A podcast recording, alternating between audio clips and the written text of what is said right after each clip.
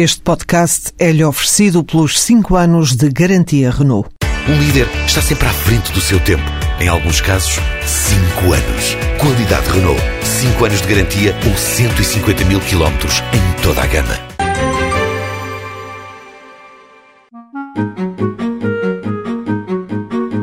Com cerca de 40% de formação prática em contexto de trabalho, que se traduz em quase 1.500 horas em empresas, os cursos de aprendizagem pretendem fazer do contacto com o mercado de trabalho um fator diferenciador. A diretora do Departamento de Formação do Instituto do Emprego e Formação Profissional, Ana Paula Felipe, sublinha duas dimensões de importância dessa componente prática dos cursos.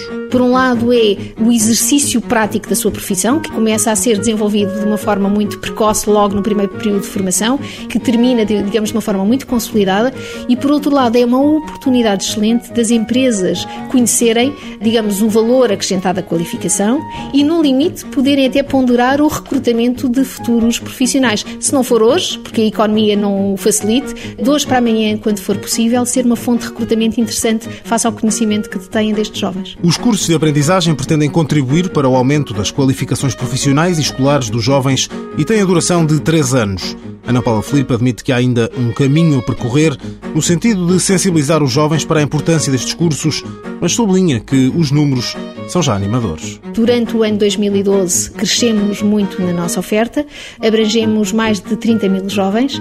Queremos que em 2013 possamos crescer ainda eh, este número, abrangendo um número superior de jovens que estimamos que possamos atingir os 38 mil jovens e digamos que o objetivo último será que em 2020 possamos ter 100 mil jovens a frequentar cursos de aprendizagem. Os cursos de aprendizagem são dirigidos a jovens até aos 25 anos.